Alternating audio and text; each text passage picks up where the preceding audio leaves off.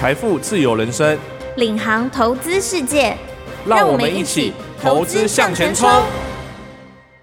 各位听众，大家好，欢迎收听由静好听与静周刊共同制作播出的节目《投资向前冲》，我是静周刊产业趋势组主任林泽良。现场我们邀请到的来宾是静周刊产业趋势组的记者卢嘉柔，嘉柔跟大家打个招呼吧。大家好，我是嘉柔。嘉柔，我记得去年你是不是有采访过半导体的晶圆女王、环球晶圆的董事长徐秀兰徐董事长？是，没错，是。我记得好像看过您的作品，他当时有提到他非常看好未来几年这所谓的第三代半导体的一个成长。是的，他其实非常看好，而且他有提到说，嗯，今年在第三代半导体的一些产能现在已经供不应求了。是，不过好像今年第三代半导体这个产业有一位重量级的人物抛出了一个议题，引起了市场的一阵的议论，这样子。可以跟我们讲一下，到底是哪一个重量级人物针对第三代半导体这个产业抛出了一个问题，引起市场的一个重大的议论吗？其实今年在特斯拉的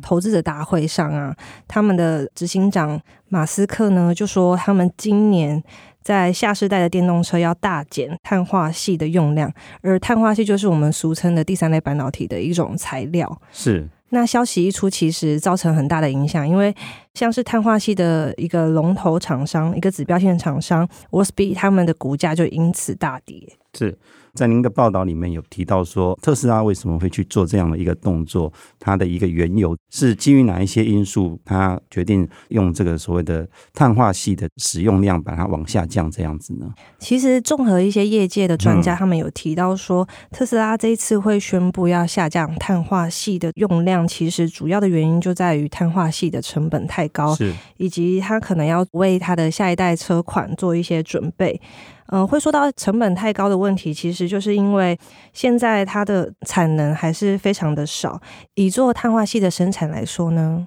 一般光是它的长金，就是最上游的材料的制造上，就比一般的细制成差蛮多的。嗯哼哼，所以现在是因为所谓的碳化矽的成本太高，价格降不下来，所以特斯拉只好忍痛做了这样的一个动作吗？对，这是其中的原因之一。不过，好像在这个事件发生的当下，隔没有多久，马上有一家所谓全球的车用晶片龙头的大厂英飞凌，他就做了一个非常重要性的指标性的一个并购案。可以我们跟我们解析一下这个并购案有哪一些比较有趣的地方，或是值得关注的地方？这样子，这个并购案还蛮有趣的，原因是因为特斯拉他宣布他们要降七成左右的碳化矽用量之后，隔天。车用晶片的大厂英飞凌，他们就宣布要并购 Gain System 这家公司。OK，它是一个做什么样子的产品的公司呢？呃，Gain System 它是一家主要在做氮化镓晶片的公司。嗯，那他们其实蛮特别的地方是，他们早在二零一九年的时候就有跟 Toyota 他们合作做一个 Gain Car 的一台车，是就是全部都是用氮化镓来做成的一个汽车。是。所以，所谓的氮化镓是不是跟我们刚刚提到的这个碳化矽，同样都被归类为所谓的第三代半导体的这个产业里面的东西？这样子。对，氮化镓跟碳化矽其实都是第三类半导体的材料之一。嗯哼哼哼。那专家有去解析说，英飞凌去并购这一家 GaN System，他们背后的一个主要的动机是看好所谓的氮化镓有机会在碳化系使用量降低的时候，有一些会转来用所谓的氮化镓这样的一个材料的东西吗？的确，其实英飞凌过去在 IGBT，就是我们一般用在电动车的材料。功率元件其实就用很多，然后是特斯拉，它宣布要大量采用碳化系之后，全球才非常关注第三类半导体碳化系这个用途。那其实第三类半导体就如刚子安哥说的，其实还有一个氮化镓这个元素。嗯，那氮化镓其实过去不受看好，是因为它在制程上啊，或是材料的设计上、架构上还相对比较新，所以大家比较看重的是碳化系。那这一次特斯拉宣布减量的时候，大家非常关注氮化镓，也是因因为它其实，在材料的物理特性跟用途上，其实是跟碳化系不相上下的，所以大家非常关注于它可能是接下来在车用领域非常适用的材料之一。所以氮化镓被看好原因是跟它在某一些材料特性上有做了一些突破。所以目前在一些特别的一个领域的使用上面，它有受到比较高度的一个关注嘛？嗯，呃、的确没错。像是这一次那个 Gain System 这家公司的副总，嗯、他其实就有跟我们聊到说，嗯、你有访问到他们的这个全球的副总裁？是是是，嗯、他就有跟我们说，拿氮化镓跟矽来做相比，嗯，他的车子的设计成本在整个 BOM cost 上是可以减少八 percent 的。OK，所以如果好好的去设计的话，其实它并不会增加电动车的制造成本，反而还会让所谓的制造成本能够往下降，这样子。的确，嗯哼哼哼。那目前的话，国内有从事这个所谓氮化镓相关的这个业者吗？其实我们这一次在氮化镓业者的一些 search 上，其实我们除了看到环球晶这家公司，它有在做氮化镓的布局之外，其实很值得关注的是，我们这一次采访到的一个厂商台亚半导体，它其实过去就是在氮化镓这一块有一些琢磨，因为他们过去本身是在做 LED 产业的。对，我印象中，台亚以前是做 LED 的嘛，怎么会？现在转来做跟半导体相关的这个产品的开发，这样子。呃，台亚的前身其实是光磊，是那光磊过去在 LED 上其实是非常知名的厂商。它好像有些日商的背景，是。对对对，他们背后有一个大股东就是日亚化。OK，这这家公司的投资入股是。那他们氮化镓这个技术，其实过去在 LED 产业用的非常多。嗯。通常它是用氮化镓垒在蓝宝石上做一些 LED 相关的应用，所以氮化镓这个东西其实过去在 LED 产业就有被使用这样的一个记录在了。是，所以对台雅而言，其实转到。半导体这个行业从事跟氮化镓相关的这个产品的开发，基本上好像听起来有点关联性这样子。对，其实关联性非常高，嗯、而且有一点水到渠成的这种感觉。是，就是帮他们做氮化镓一些转型跟布局，算是蛮顺利的。因为其实氮化镓的一些制造上，其实在整个设备啊、机台上，其实是很多都可以互通的。嗯哼，不像你刚刚提到的，包含了英飞凌啊，或是被并购的 System 啊。他们其实背后的股东的实力都还蛮坚强，因为我看你的文章，他们有提到说，哎，GN System 那股东可能包含了这些国际级的汽车大厂，Toyota、B N W 啊，还有一些 Tier One 的这些零组件的厂商这样子。所以，他想在面对这么样的一个大的竞争对手的时候，他们有什么样的一个策略能够？从中突围，就像您刚提到的这些国际大厂，他们背后其实有很多的重量级的厂商在支持。那台亚背后也有日亚化学这家公司作为大股东来支持他们。那日亚化学它其实算是国际 LED 龙头的一个地位。嗯、那他们其实也有跟很多车厂合作，所以第一个优势是他们台亚未来在。氮化镓或碳化矽，或是甚至他们原本在矽的一些功率半导体上的制作，有机会借着日亚化这个国际的厂商做一个出海口，跟一些国际的车厂做借接之外呢，其实刚刚有提到说，台亚它其实布局很多不同类型的功率半导体的一些设计，像是刚提到的氮化镓，还有这次的碳化矽，这些他们都其实有在做，甚至他们今年。更喊出要砸九十亿的新台币去投资氮化镓，其实就是看好未来这三种材料有机会在汽车产业做一个比较大的投入跟机会。听你这样讲，好像台亚同时把营运的注脚延伸到所谓的系、碳化系还有氮化镓这样子，所以它并不是纯粹的在生产氮化镓，而是针对不同客户的需求去提供他们所需要的这样的一个产品。是不是？是的，没错。大家其实可以关注，不只是车子会需要这种功率半导体的元件，就连一些像是工具机啊，还有绿能产业啊，跟一些笔电或是电源管理的相关的一些技术，其实都可能会用到这种功率半导体。就像我们一般用的充电头，大家可以看到 GaN 氮化镓的英文名字，它其实有很多充电头。都已经用到氮化镓这种材料。市面上如果看到有 GaN 这样的一个充电头，它其实就是用氮化镓这样的材料做的。是的，没错。嗯，那它有什么样的一个产品的特性呢？是说它在做快充的时候速度会比较快吗？还是说在散热的处理上面它的效果会比较好吗？还是还有哪一些特色能够让这样的产品去受到一个瞩目？它的产品特性就像哲良哥刚刚说的，嗯、它其实可以冲得很快，然后散热也比较好，以及它可以做得非常小。哦，okay、哦，它可以大规模的缩小那个面积体积，对对对，OK，嗯嗯嗯。所以这个对消费者来说其实也算蛮方便，然后在做系统上的设计，其实也是一个很大的优势，嗯、因为你体积缩小之后，你可以有很多的空间在做其他的相关的设计，比如说汽车来说的话，是它体积缩小之后，你可以把原本放电池的东西来放。比如说，可以加速汽车的运行啊，或者是增加里程数的这种用途。听起来就是用氮化镓去设计汽车的时候，可以让汽车腾出更多的空间去使用其他的一些设计，这样子，而不是单纯说为了要屈就于所谓的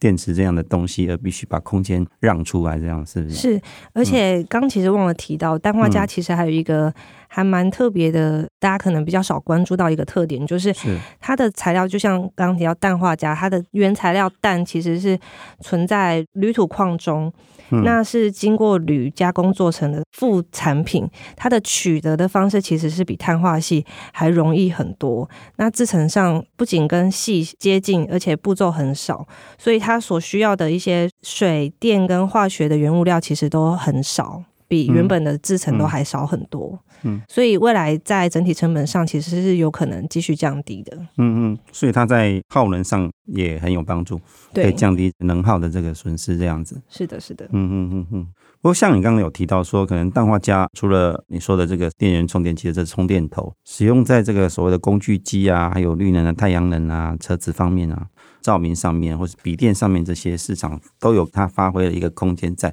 可在实际上面，我们现在在市面上，除了你听到这个充电头之外，它已经开始有商业化的产品在其他的领域上面应用了吗？是，这一次我们其实有跟台雅这家公司聊到。他们接下来一开始可能就是聚焦在刚刚提到的这些公司之外呢，嗯、未来其实也会针对像是资料中心，OK，还有无人机这些市场做布局。嗯嗯嗯嗯嗯。那提到资料中心，这一次的受访者 Gain System 的副总，他其实也有提到说，资料中心这个应用领域，其实未来是氮化镓一个非常可以大量。投入的一个领域，因为最近也有很多国家，像是欧盟啊、中国啊，甚至是一些科技大厂，他们其实都有提出一些法案啊，针对资料中心能耗的一些。法规那今年都会生效，所以他们也很看好说氮化镓在资料中心的一些应用，因为就像刚刚提到说的，氮化镓这个技术在电源供应的尺寸上的规格其实是可以明显的缩小的。嗯，听你这样讲，氮化镓跟着这所谓节能减碳的这个趋势是有相当吻合的。符合这个所谓企业的这个样的一个需求，这样子是的。那我不知道，就说那有研究机构去提到说，其实氮化镓未来的一个市场的产值的一个成长状况，大概是会怎么样的一个情况呢？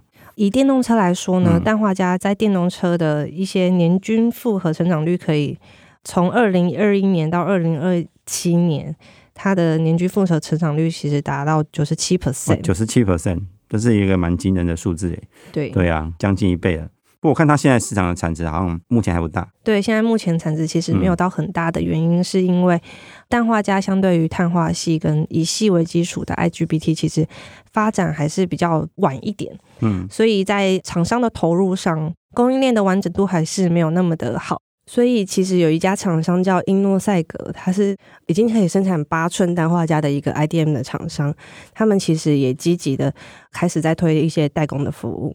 那这个代工服务其实也有很多台湾的 IC 设计业者跟他们已经准备在洽谈当中，像是茂达、联永、维权这些公司，其实都已经开始要抢进这个市场。我看了一些专家的分析哦，好像大部分的专家都认为说，在这个氮化镓的市场刚开始在发展的阶段的时候，能够赚到钱的厂商，可能多数是所谓的这种像英飞凌这样的 IDM 的业者。那我想，大多数的听众比较关心的，当然就是我们台湾的半导体产业，究竟在这样的一个生态态势的发展之下，能够怎么做，才比较有机会能够从这个市场里面占有一席之地。其实，以台湾的产业来看的话，专家这边是认为说，目前在氮化镓领域最大的机会还是在代工制造上面。嗯、所以，我们其实也可以看到，像是台积电啊、联电、力积电跟世界先进这些公司，其实都已经让它旗下的八寸晶圆厂开始投入在开发氮化镓这个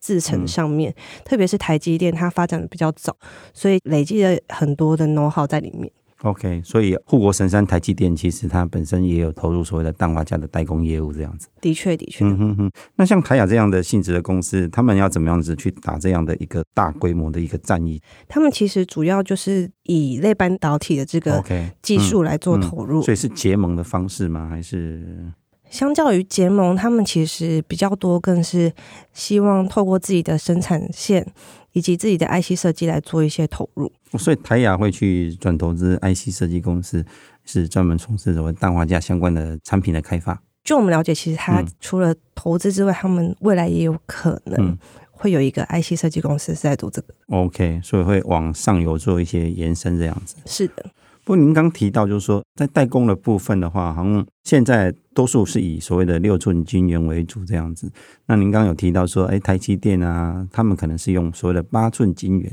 那是不是相对的这样子在成本上面就比较有竞争力呢？的确，因为你晶圆越大的话，嗯、它可以生产的晶片就会越多所以在成本上可能就是会有一些比较大的调整的空间。所以在代工的部分，如果台厂这样子。跳下来做的话，专家有提到说可能会拥有什么样的一些竞争优势吗？比如说，我们可能可以领先个三到五年，还是怎么样子的一个状态？以制程上来说，因为台湾大家都知道是以生产制造为主嘛，是，所以在技术上其实的确会有三到五年上的优势。嗯哼，他们要添购一些新的设备吗？还是说，其实在旧有的设备，它就可以去生产这样的一个氮化镓的八寸的产品？其实氮化镓还蛮特别的一点，就是氮化镓这个材料是累积在一般的细制程上面的，嗯，所以其实台湾原本既有的一些细制程的晶片，其实是可以跟氮化镓来做搭配使用的，所以在成本上的优势以及技术上的优势，其实是